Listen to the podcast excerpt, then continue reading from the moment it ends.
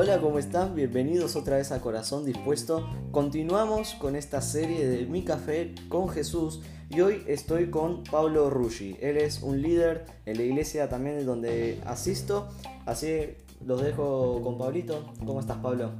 Hola Facu, bien, gracias por la invitación, es un, es un privilegio para mí poder compartir acá con vos y con las personas que nos van a estar escuchando. Es el privilegio, es todo mío, la verdad. Y bueno, Pablo, ¿qué, ¿qué, tenés para compartirnos? ¿Qué es lo que Dios te puso en tu corazón?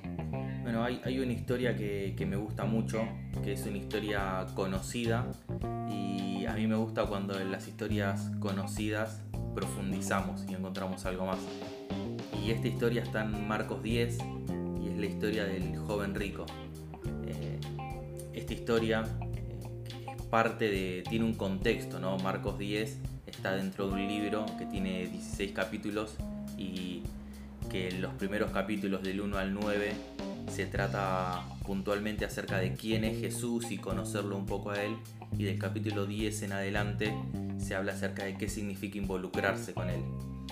Y me encanta que Jesús en la primera oportunidad que tiene para decir qué significa involucrarse con él, nos empieza a contar una historia que ni siquiera es que él nos cuente una historia, sino es una conversación que él tiene con una persona y que sirve de ejemplo, no solo para la persona, sino para todos nosotros.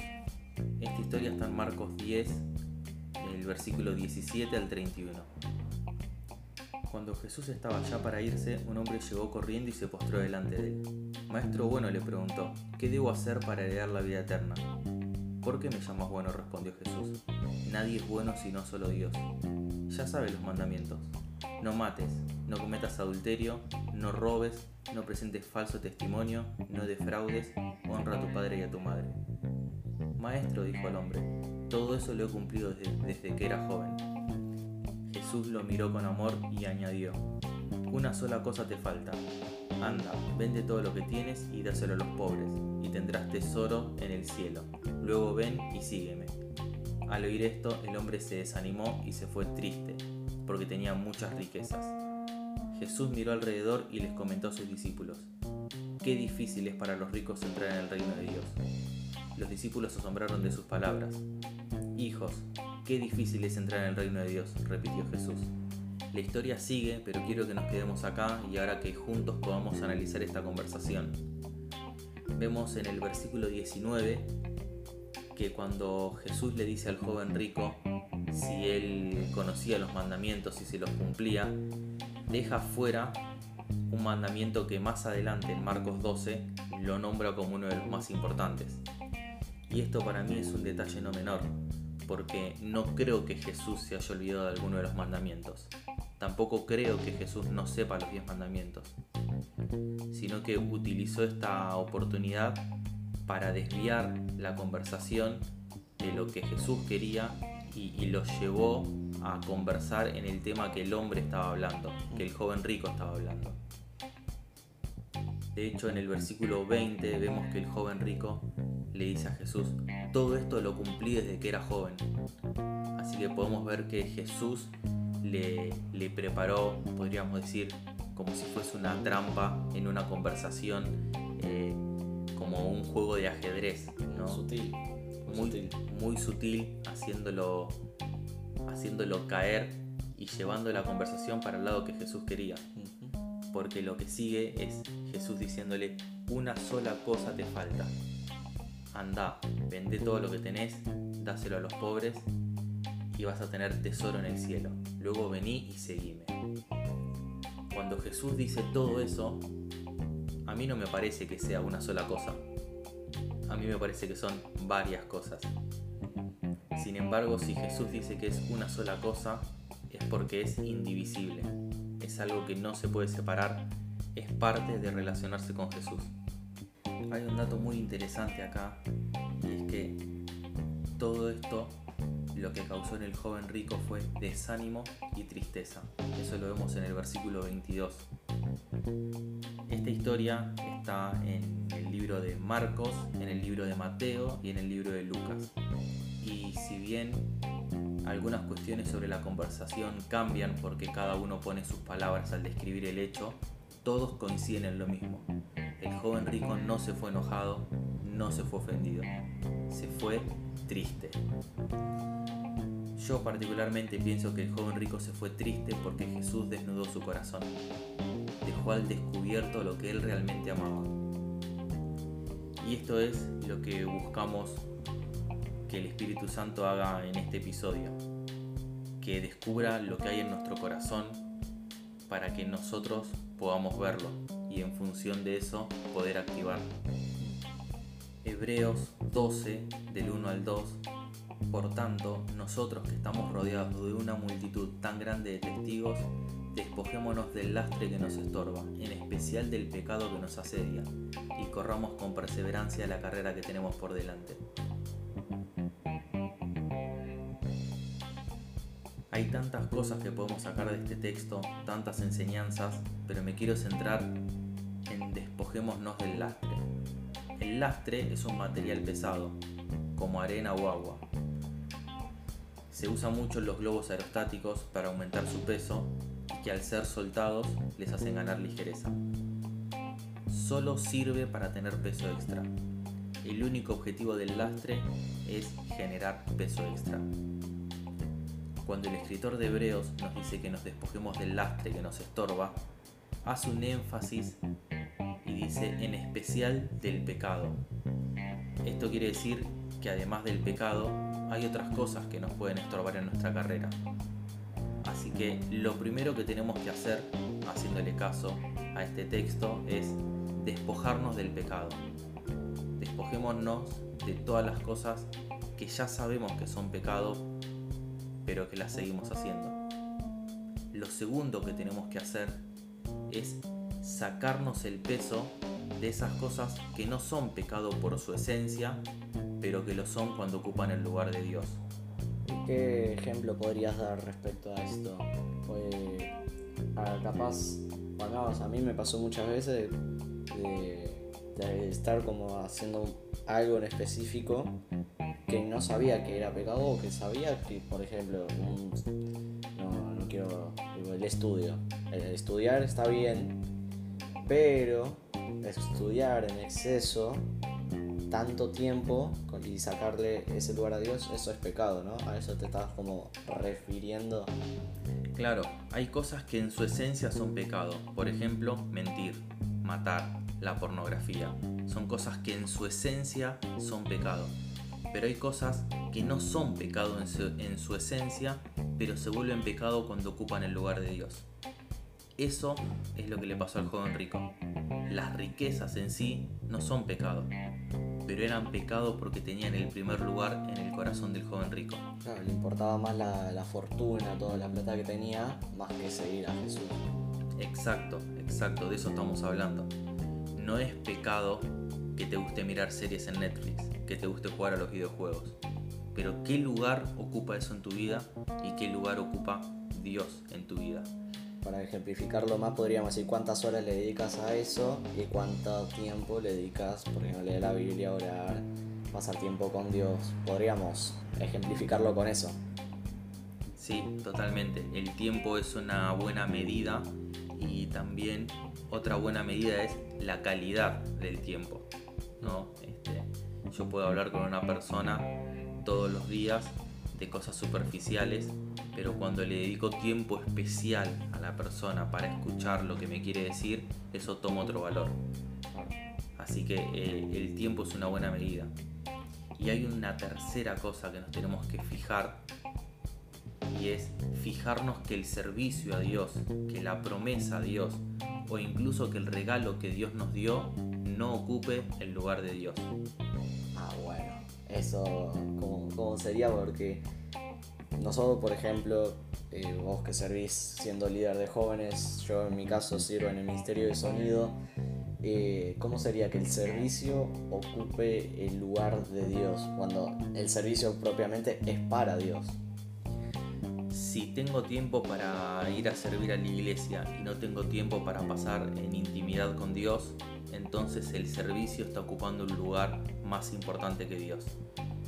Y lo primero que se me ocurría a mí cuando escribía esto era, ¿estará bien lo que estoy diciendo? ¿Estará bien lo que estoy escribiendo? Y la Biblia me da la razón cuando leemos Génesis 22, la historia de Abraham, donde Dios le había dado anteriormente un hijo, Isaac, y ese hijo era la promesa de Dios cumplida en su vida. Sin embargo, Dios le dice que se lo entregue. Qué locura eso. Es que Dios no quería al hijo de Abraham. Dios no quería que Isaac muera. Pero sí quería saber. ¿Cuál era la fe de Abraham? Quería saber en qué lugar estaba Isaac y en qué lugar estaba Dios dentro del corazón de Abraham. Si quieren leer la historia completa en Génesis 22 y van a poder ver el desenlace de esa historia y conocer la respuesta a la pregunta que acabamos de plantear. Uh, se la dejaste picando y no se la quisiste spoilear. Eso, eso a mí no, no me agrada mucho, pero Tare- tarea para la casa. Y ya llegando al final de esta historia, quiero pedirte que nos hagas un favor. Que si te querés olvidar de todo lo que hablamos, te lo olvides, pero no te olvides de esto que va a seguir, porque es la clave de todo lo que conversamos. Jesús, cuando le dice al joven rico que cumpla los mandamientos, no incluye amar a Dios por sobre todas las cosas, pero la acción que le pide que haga se basa simplemente en eso. No le pidió que le diga que sí lo hacía, como el resto de las cosas que el joven rico dijo que hacía, sino que tratándose de lo más importante, le pidió que lo demuestre con una acción concreta. La historia del joven rico nunca se trató de dinero, sino del corazón. ah, eso es lo que genera mucha confusión a veces, pues decimos, ah, bueno, nosotros ponele, poner, podemos poner ejemplo, clase media, y decía, ah, bueno, yo no tengo problema de plata, entonces esta historia no me representa. Cuando en realidad la historia trata de La historia trata del corazón. De hecho, vemos en el versículo 28 que Pedro le reclama a Jesús y le dice, ¿qué de nosotros que lo hemos dejado todo y te hemos seguido? Y Jesús les asegura que todo el que por su causa y la del Evangelio haya dejado casa, hermanos, hermanas, madre, padre, hijos o terreno, va a recibir 100 veces más. Así que Jesús nos deja bien en claro que este texto no habla solo de dinero, sino que habla de el corazón, porque Jesús en esta parte final incluye las relaciones. ¿no? Este, este texto está muy cercano a ese que dice el que no aborrezca padre o madre o hermanos no puede seguir en pos de mí. Y a veces nos causa confusión porque decimos, este texto es contrario al que nos pide que honremos a nuestros padres y a nuestras madres.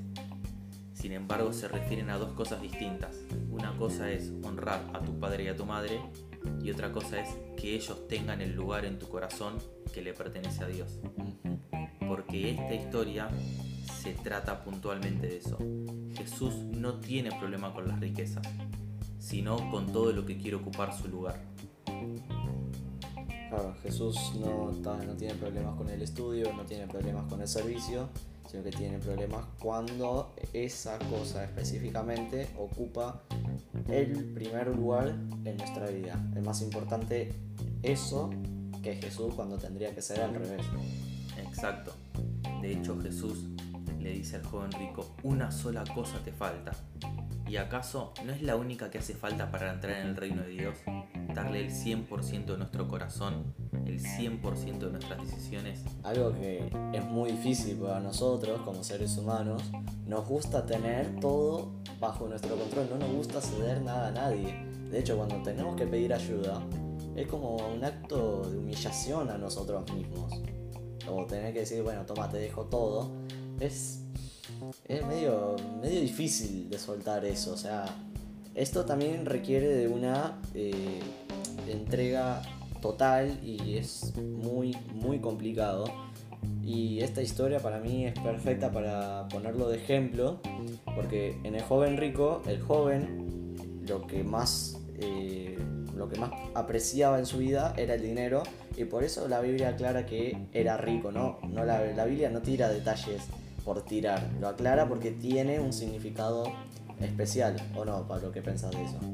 Totalmente, totalmente. De hecho, no sabemos su nombre, Solo sabemos que era una persona joven y que era rica. Es decir, que tenía muchas riquezas y que al ser joven tenía muchos planes para hacer con esas riquezas.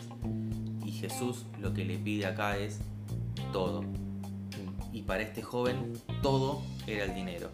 Quizás en tu caso no sea el dinero, quizás en tu caso el todo sea otra cosa. Y, ahí es donde tenés que, que analizar tu corazón, pedirle al Espíritu Santo que te muestre qué es lo que hay en tu corazón. Porque no puedes decir que, que, seguís a Jesús y que le entregas tu corazón y que tus palabras digan algo, pero que tus acciones demuestren otra cosa. A veces las acciones hablan más que las palabras mismas. Totalmente. Necesitamos que nuestras palabras y nuestras acciones sean consecuentes. Por eso Jesús no le pide al joven rico que le diga si, ama a Dios por sobre todas las cosas. Le pide que se lo demuestre. Exacto. Y a veces Dios también nos pide esa demostración de amor que es justamente dejar lo que más apreciamos. Porque capaz las demás cosas no, no las apreciamos tanto, entonces esas son más fáciles de dejar. Tiramos un ejemplo así, la tecnología. Hoy en día que estamos todo el día conectados y más con la pandemia que hubo de por medio, hizo que estemos más conectados, ya sea por eh, las aplicaciones de videoconferencia, las redes sociales, un montón, montón de cosas que nos hace estar más pegados a esto. Y algunos celulares, los más modernos, si ustedes se fijan las configuraciones, te dice el tiempo que estás con el celular. Y a veces uno no se da cuenta. Cuando me fijé yo por primera vez, había estado más de 8 horas. Y fue tipo, ¡fua! ¿Y cuánto tiempo le había dedicado yo? ¿Cuánto tiempo le podemos decir que le puse a la Biblia? Porque también te señala cuánto tiempo estuviste en cada aplicación. Y en esa vuelta no le había dedicado nada. Y fue un golpe duro para mí. Y seguramente, no sé, Pablo, si te pasó lo mismo, pero la tecnología creo que hoy en día es algo que si tenemos que soltarlo es muy difícil, porque nuestra vida está rodeado por esta tecnología. Totalmente, es, como vos decís, y tu experiencia con, con el celular diciéndote la cantidad de horas que lo usaste fue la misma que tuve yo, que me sorprendí la cantidad de tiempo que le dedicaba. Ahora, es importante aclarar esto. Dios no tiene problemas con tu celular, ni con tus aplicaciones, ni con las redes sociales. Tiene problema con todo lo que ocupe su lugar. Entonces, las redes sociales pueden ser de bendición y te pueden mantener conectados con tus amigos. Pero si te quitan todo tu tiempo, entonces, ¿qué le queda a Jesús? ¿Qué tiempo le queda a Jesús? Ese es el gran desafío, el poder equilibrar porque Jesús no dice, no, no uses esto, o no, no hagas aquello, sino que te dice, usalo, pero que no ocupe mi lugar. Claro. Y acá podemos implementar la pregunta que usó la semana pasada Felipe, que decís, ¿quién es Jesús para vos? Y dependiendo de esa pregunta y la respuesta que demos, es lo que estamos demostrando hoy en día. La respuesta puede ser el tiempo que estamos usando el celular totalmente.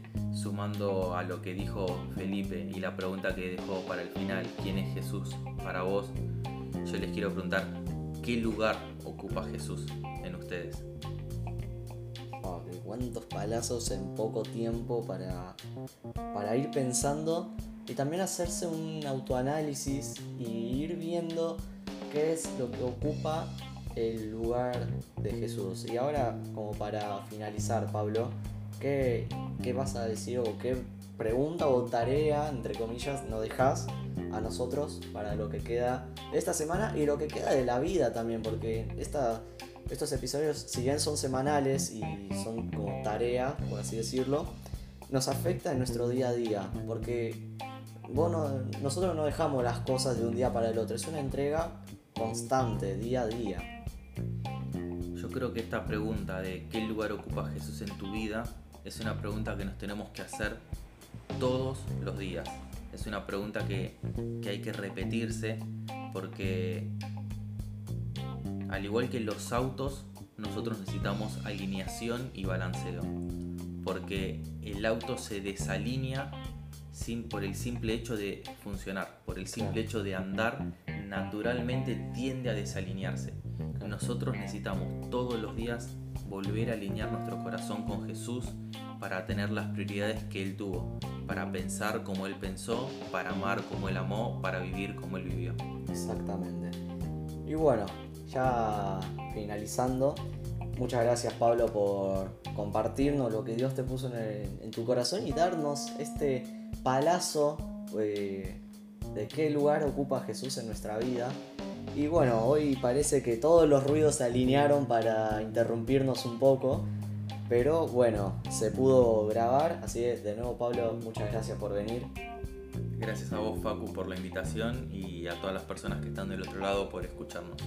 Exactamente. Muchas gracias a ustedes los que estuvieron del otro lado. Nos vemos la próxima semana con un nuevo episodio.